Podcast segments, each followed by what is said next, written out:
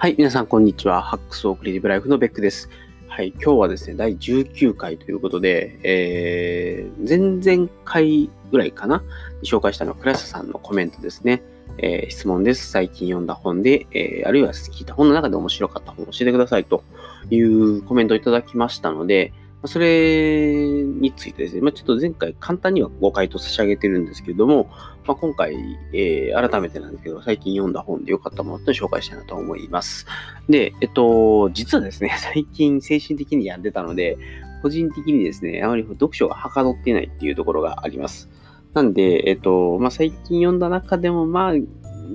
最近ではないかな。まあ、まあ、まあ、まあ、もう本当に、ここ1、2年で読んだ本の中で良かったものだったり、まあ、少しですね、自分の人生に影響を与えた本っていうところ、まあ、紹介していきたいなと思います。で、えっと、最近読んだ本っていうとですね、結構前になっちゃうんですけど、本当にでも最近読んだ本っていうと、もう、私は倉下さんのやること地獄を終わらせるタスク管理超入門が一番 最近の面白かったかなという気がしますが、なんかちょっと、ね、倉下さん出てもらったばっかりなんで、ちょっとステマ感があるんで、えー、いい本なのでですね、ぜひタスク管理の根源知りたい人はですね、この本面白いんで読んでみてくださいっていうぐらいにしておきたいと思います。で、えっと、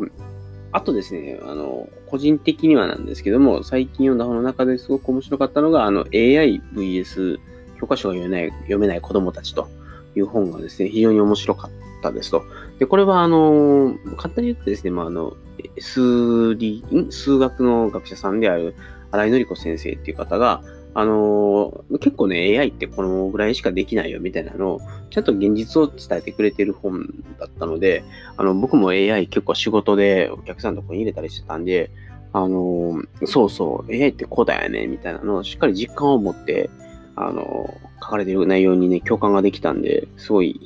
個人的には、あの、こういうちゃんとした AI の情報を流してくれる方っていうのは非常に、ね、ありがたいなと。ありがたいなってあれですけど、まあ、やっぱりそういうふうに、正しく AI ってこういうもんだよっていうのを はい、すいません。えっと、広めてくれてるのは嬉しいなと思い、嬉しいな、ありがたいなと思いながら聞いておりました。で、えっと、あとはですね、まあ、AI の時代といいますか、今後 AI によっていろんな仕事が、まあ、取られていくみたいなのが、やっぱ、まあ、正直ね、あの、そこまでないと思ってはいるんですけど、あのやっぱり、まあ、多少なりともやっぱり AI といいますかね、あの、人の技術の発展によって、どんどん、うん、まあ、マニュアルワークが減るというかね、単純作業っていうのは駆逐されていく勢いなのかなと思いますと。なので、えっと、いや、それはそれで、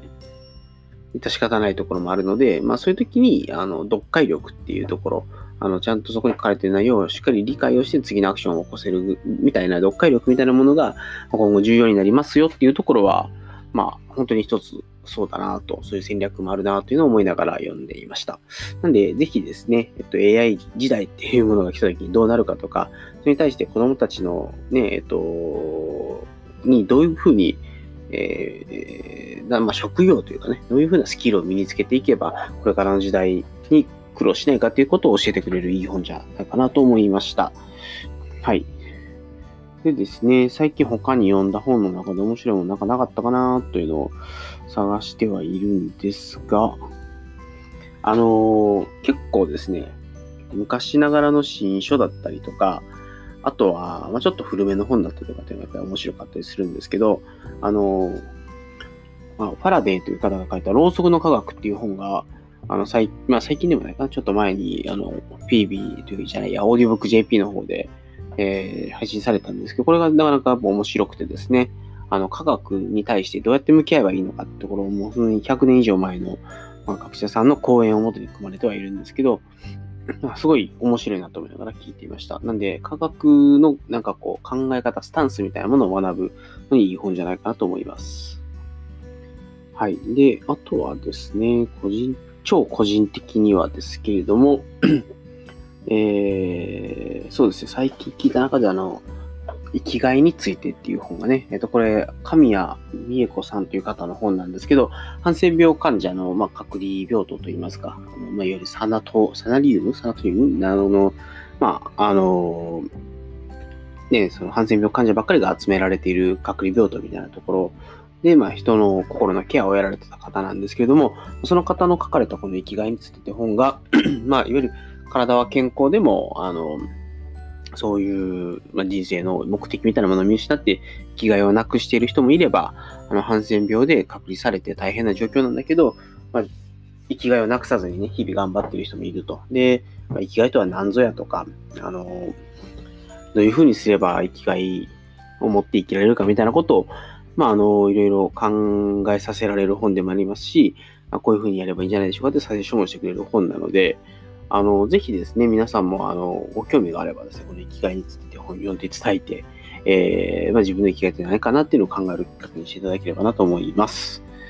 はい、それからですね、まあ、いろいろあるんですが、えー、そうですね、最近読んだというか聞いた中で一番衝撃的だったのは、やっぱりビクトール・フランクルの夜と霧ですね。あの、いわゆるナチスの収容所に収容された経験がある学者さんなんですけど、その方がまあどういった心境の変化をね、心境っていうかね、もうどういうふうに、もう簡単に言うとですね、心がどんどん蝕まれていくかみたいなことが書かれているんですね。で、ある程度は、その自分の実、ある程度ね、もう完全に実体験をもとに、あの、ただ記録を取っていって、それがどういうふうな、えー、形で、まあ、本来なら非常に人格者といいますか、その立派な方なんですね、ビクトール・フランクさんは。で、その方が、であったとしても、その収容所に入ると、そういうふうにやっぱり人格がどんどんどんどん変わっていってしまうっていうところが、まあ、非常にですね、リアリティもあるし、あの、本当に、想像を絶する世界がそこにあるので、あの、本当にね、電車の中とかで読んだら、ちょっと号泣してもらう可能性あるんで気をつけてくださいというような、なかなか素晴らしい本だと思います。はい。で、まあ、あとちょっとオーディオブックついでなんですけれども、個人的にはなんですけれども、えー、サピエンス全史ですね。サピエンス全史を、あの、このオーディオブックで聞くとですね、なんかな、どこ、そこはかとなくと言いますか、えー、簡単に言うとドキュメンタリー番組を見てるようで、非常に面白かったですと。なんでですね、あの、結構そういうドキュメントチックなですね、本を読むのが辛いなという方は、ぜひオーディオブック試してもらえればいいんじゃないかなと思います。はい、次にですね、えっと、ちょっと自分の人生を変えた本という、まあ、お題で少しお話をさせていただきたいと思うんですけれども、ちょっとですね、もうもしかしたら僕のブログとかを読んだことのある方からすると、知ってるよっていう、落としちゃった。知ってるよって内容をですね、喋ってしまうかもしれないんですけど、あのー、いくつかですね、僕の人生に大きく影響を与えた本があるので、それを少し紹介したいなと。でまずが、まずですね、あのー、電子立国日本。違うな、新電子立国か。という NHK のですね、NHK スペシャルのドキュメンタリーを本にしたやつがあるんですけども、これがですね、僕の人生を大きく変えたと言っても過言ではないというのが、これはあの、多分96年ぐらいに出た本かつ、その時にテレビ番組ですね、えっ、ー、と、NHK スペシャルという NHK のドキュメンタリーで、えー、一番最初が、あの、ビル・ゲイツのね、えっ、ー、と、マイクロソフトが、まあまあ、95、Windows 95が出て、まあ、オフィスがあって、えー、まあ、いわゆるバンドル戦略で世界を席巻していく、一番こう、なんていうんですかね、あの、マイクロソフトイケイケ時代から始まりまして、で、まあ、その次にマイコンとかマシーンとかっていうことで、あの、結構、いわゆる鉄鋼の、あの、機械化といいますか、システム化みたいなところが見えてですね、非常に面白かったですと。で、まあ、その後アプリケーションで、今は、泣きって言うと怒られるな、えっと、今も頑張ってらっしゃる、あの、一太郎のジャストシステムなんかが結構フィーチャーされたりとか、あと、あの、ロータス1、2、3とかね、その辺の、あのー、はい。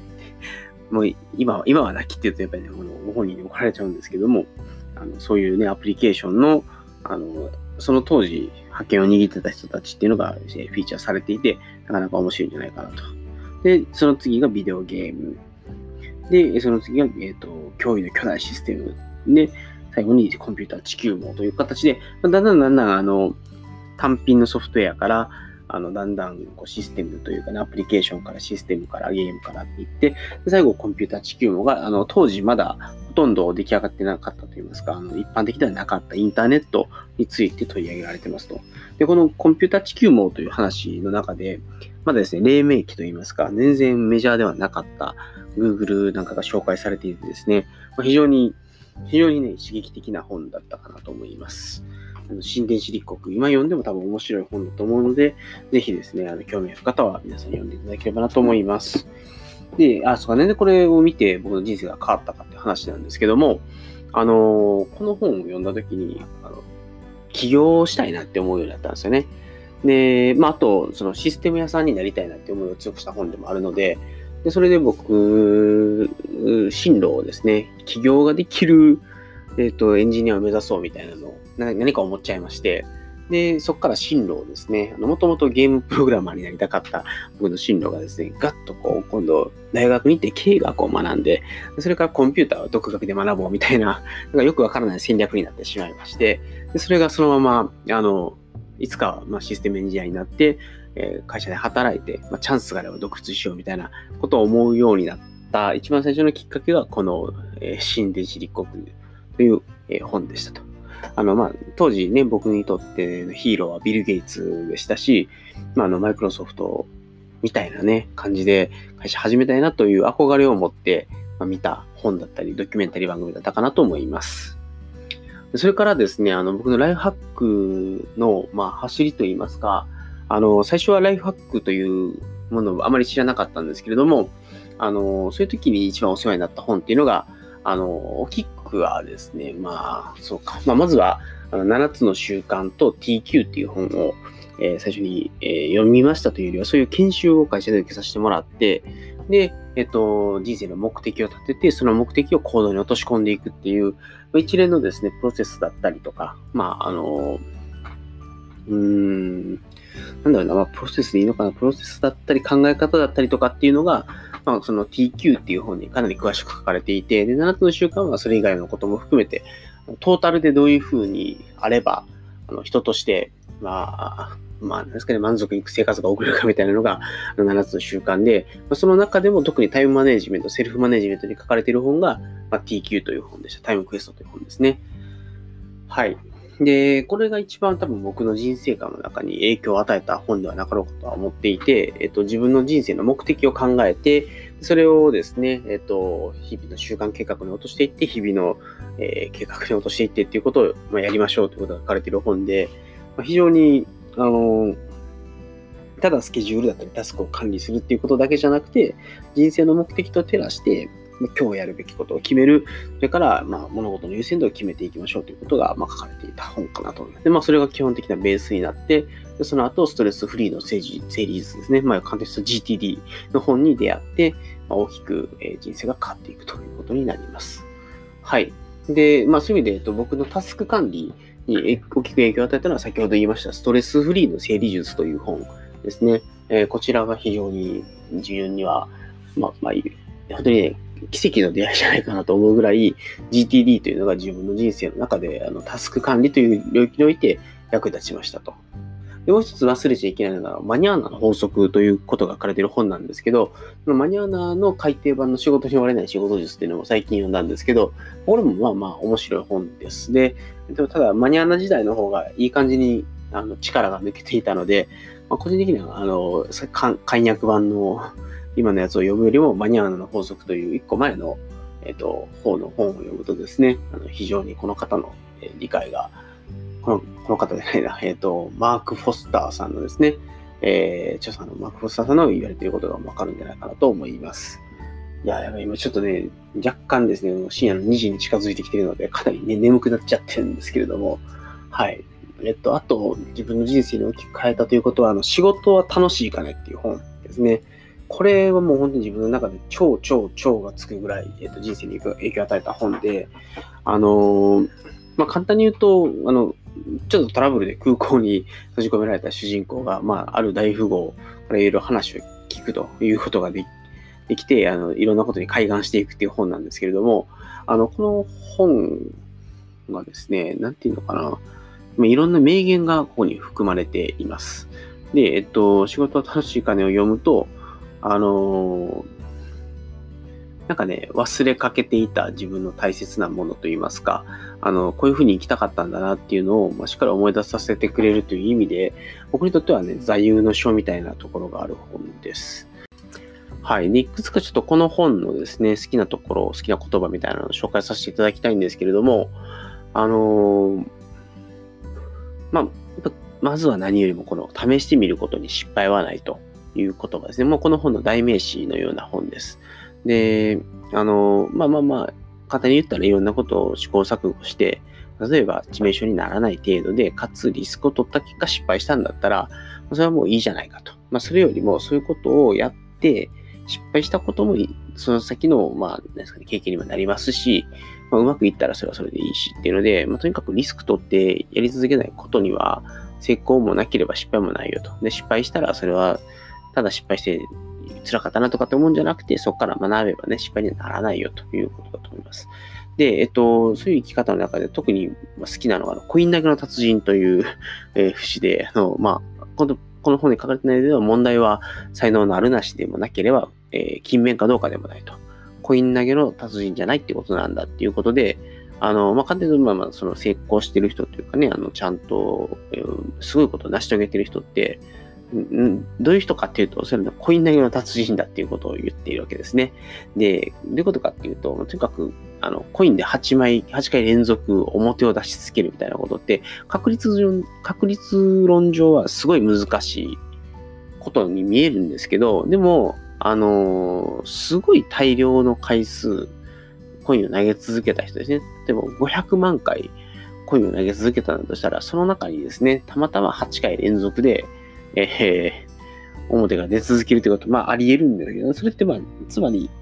あのー、すごい、まあ、発明というか、すごい結果を出してる人っていうのは、あの、才能があるからとか、能力が高いからとか、っていうことも、まあ、それはそれであると思うんですけど、まあ、それ以上に、あの、いろんな失敗をせずにいろんなことをやり続けてるから、最終的にそこに到達できるんですよっていうことが、まあ、言われているのかなと思います。なんで、まあ、大事なことは、あのー、まあ、簡単に言うと能力を伸ばすことも大事かもしれないし、あのー素晴らしいアイデアを思いつくことも大事かもしれないんだけど、一番大事なのはとにかくエントリーし続けること、声を投げ続けることだということだと思いますと。もう一個好きな言葉で、あの、平均より上という平凡という言葉が結構好きで、あのまあ、ちょっと一つ好きな言葉で、あの、努力に努力を重ねてコンサートである曲を完璧に演奏できたとしますと。そうすると私はまた努力に努力を重ねて、翌日のコンサートではさらに素晴らしい演奏をするんですっていうのを、世界的なフルート奏者のジャンピエール・ランパルさんが言ったっていうのが紹介されてるんですけれども、あのー、これね、すごいことだと思うんですよね。だから、その時その一瞬にはこれ今完璧やと思ったことも、でも自分がもっと良くしたいと思って取り組み続ける限りには、さらに素晴らしいっていうところに行ける。だから、完璧だと今思うものの、さらに上の完璧っていうものが、まあ、あるというところが、まず一つ、なんだかそういうものを追い続ける自分でありたいっていうふうに思いますし、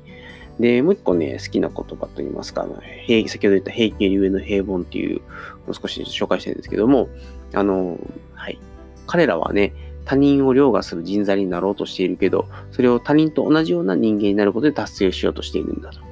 で、問題は平均より上の人間があまりにも多くて、人があまりにも多くて、みんな普通になってしまっているっていうことということで、あの、要は、まあ、みんなね、人並みでいいというかね、あの、平均点ぐらい取れていけばいいや、みたいな、あの、でもただ、まあちょっとこう、うん、まあ、それよりちょっと上ぐらいを目指してる。だから、平均は嫌だけど、その平均の集団よりちょっと上に抜きんでたいっていう思いを持って、まあ、生きてる人って、あの、やっぱりそこが実はマジョリティでしたっていうことがあって、なんで、あのうーん、まあ、人よりちょっとよくありたいっていう思いは、そこは、ね、みんなそう思ってやってるので、本当に人より上に行きたいみたいな、まあ、上に行きたいって言うとなんか嫌だな、やらしい言葉だな。まあ、あのもっと高み目指したいと思うのがあるんであれば、あの平均とかね、平均よりちょっと上っていうのを目指すんじゃなくて、やっぱり自分が思う完璧というところをさらに更新していけるよね。あの、最高の上の最高みたいなものを目指せるような形で取り組むっていうのが、まあ、いいんじゃないかなというところが、まあ、この本に書かれてたものがすごく好きな。まあ、なんで、先ほど申し上げた、あの、とにかく挑戦し続けるというかね、エントリーし続けるっていうことと、あの、とにかく最高のものを出して、さらにそれを良くしていくっていう取り組み方がいいよっていうのを、まあ、この本から学んだかなと思います。で、あと、まあ、最後、あの、アイデアについても書かれていて、で、えっと、まあ、その、この本に出てくるのマックスさんっていうのがね、この主人公というか、こう主人公にいろんなことを教えてくれるおじいさんがマックスさんですけど、その人がですね、えっと、もし宇宙が信じられないような素晴らしいアイデアをくれるとして、君はそれにふさわしいかねっていうことをまあ言うんですね。で、えっと、これって結構ドキッとする言葉で、あのー、多分ね、本当にいろんなアイデアっていうのが身の回りにあるんですけど、でも実はたまたま自分が気づけていないだけ、自分が準備ができていなくて、あのー、要するにそのアイデアにふさわしくないから、あのー、実は目の前を通り過ぎたそのアイデアというかね、新しい発想みたいなものについて、こう、見落としてしまいがちになると。なんで、えっと、まあ、まずは自分がですね、ちゃんといいアイデアを思いつきたい、えっと、素晴らしいと言いますかね、大きなゴールを達成したいと思うんであれば、それにふさわしい自分になりましょうと。で、胸を張って、いや俺はもう準備ができていると言えるところまで行って初めて、えー、たまたまなのかね、まあ、計画的にかもしれないですけど、あの、大きな目標を達成するということができるんではなかろうかと思います。はい。で、えっと、まあちょっと、ちょっとだいぶこの 仕事は楽しいからね、熱く語ってしまったんですけれども、あの、この本ですね、えっと、もともとは新入社員ぐらいの時に見たのかな。で、それを、えっと、オーディオブックが出てから読ん読んでとか聞いて、もう本当にすごいやっぱり好きな本だなと思ったので、あの、まあ、ちょっとね、えっと、合う合わないは当然あると思うんですけど、あの、まあ、先ほど言わせてもらったように、まあ、ちょっといろいろ試行錯誤をして、えー、まあ、その、とにかくエントリー続けて、成功に向かっていくということだったり、まあ、完璧なさらに上を目指したり、まあ、平均よりちょっと上ではなくて、まあ、完璧を目指す、かつその上を目指していくということだったりとかね。あと、アイディア。まあ、やっぱりアイディアっていうのは、その準備ができている人のところしか来ないので、まあ、そういう、えー、相手にふさわしい人物になりましょうというようなことを、まあ、ちょっと今聞いてみて、あ、面白そうだなって思う人は多分この本に向いてると思うので、ぜひですね、あの仕事は楽しいかね、読んでみていただければ幸いでございます。はい。じゃあちょっとまあ、あの、今日はですね、と、もう本当多分他にもいろいろ語りたい本はあるんですけれども、そうするとまた多分ですね、あの、いつまでたっても終わらないので、今日はこれぐらいにさせていただいて、また次回以降でちょっと自分の好きな本を紹介するという会を設けられればなと思います。はい。で、えっと、まあ、最後ちょっとお便りコーナー行こうかなと思うんですけれども、えー、はい。じゃ最初のお便りは、えー、郵便屋さんですね、えー、いつもありがとうございます、郵便屋さん。えっと、ベックさん対談シリーズ、ゲストの方と話すのも、ポッドキャストの醍醐味ですね。伊藤タワーも聞き始めました。ベックさんの電子書籍楽しみにしています。ということで、えー、倉下さんとね、話した時に電子書籍やりましょうって話になったんで、まあ、こちらですね、ぜひ、えー、頑張って電子書籍、まあ、年内に1冊ぐらいちょっと出してみたいなっていう思いはあるので、今年の、えー、一つ、まあ、あまり聞かないですけどね、目標として電子書籍、まあ、短いものでいいので出すということを頑張っていきたいと思います。で、ゆとたわですね、聞き始めたということで、よかったですね、佐伯さん。あ、じゃあ佐伯じゃない、そのかさんみたいなね。えっと、はい。っていうので、あのぜひですね、またこのゆとたわの、えー、ほのかさんもですね、え、ー、と、参加いただければなというので、皆さんもですね、あの、ご興味、ご興味というか、本当に癒される番組なので、ゆとたわですね、えー、聞いてもらえればなと思います。はい。で、あとですね、えっと、郷藤田さんからコメントいただきまして、えっと、倉下さんとの会を楽しく聞きました。二人のことを振り返りながら本を書くことについて興味深い二人の話を聞くことができて楽しかった勉強になりました。他も楽しみですということで、はい。郷藤田さんもですね、まあ、あの、ブログをやられていてですね、結構こう骨太なブログといいますか、骨太な文章を書かれる方なので、僕もよくブログ読ませていただいているんですけども、あの、ぜひですね、の皆さんもあの、このゴフチさんのツイッターアカウント、ハッシュタグの方からたたどれますので、えー、ゴフチさんのブログ、僕の超おすすめなんで読んでいただければなと思います。で、それでコメントの内容全然触れてなかったな。まあ、あの、まあ、結構僕とかクラスさんのに近いクラスターの方なので、あの、やっぱり我々の話に興味を持っていただけたということで、本当にありがとうございます。やっぱり、ね、クラスさんとの会話って、なんか結構、なんていうのかな、あの、まあ、僕はもう安心してクラスさんに何でも投げつけるし、そうするとクラスさんが何でも打ち返してくれるし、みたいな。で、お互いどれぐらいのことが興味があって、どういうことを話せば面白くなるかっていうのが分かってるので、結構ただの雑談でも面白く聞いていただけたんじゃないかなっていうのは、あの、まあ、後でクラスさんの回聞き直しながら思い、思った次第ですと。で、もう一つ、あの、ゴージタさんが、あの、多分、このコメントに対してクラスタさんがコメントを返したところにさらにえっ、ー、と、クラスさんに返信しているのが、えっ、ー、と、まず、クラスさんの元気そうな声を聞けて安心しました。あと、雑談的な中で垣間見える、聞こえる、二人ならではの情報が刺激的でもありました。ということで、本当にね、クラスさんとのポッドキャストはね、何が面白いって、雑談が面白い。で、雑談の中に割と結構いいことを散りばめているような気が、いいことって自分で言うのも変なんですけどね。あの、なかなか面白い話が散りばめられたんじゃないかなと思うので、ぜひですね、皆さん、あの、時間の時、クラスさんとの、えっと、対談、かつ、その中の雑談をですね、聞いていただければ、もしかしたら何か面白いことが言えているかもしれませんと。それから、えっと、最後のお便りですが、ねじまきラジオさんですね。えっと、ベックさんのブログ、実は8年ほど前から読者ですと。えー、クラシャさんつながりのエヴァーノート記事から入り、未だにちょくちょく読んでいたり、ポッドキャストも頑張ってください。とあるイベントでクラシャさんとお会いしたことがありますが、記憶通りの声でした。ということで、はい。ありがとうございます。8年前、8年前ってすごいね。2011年か。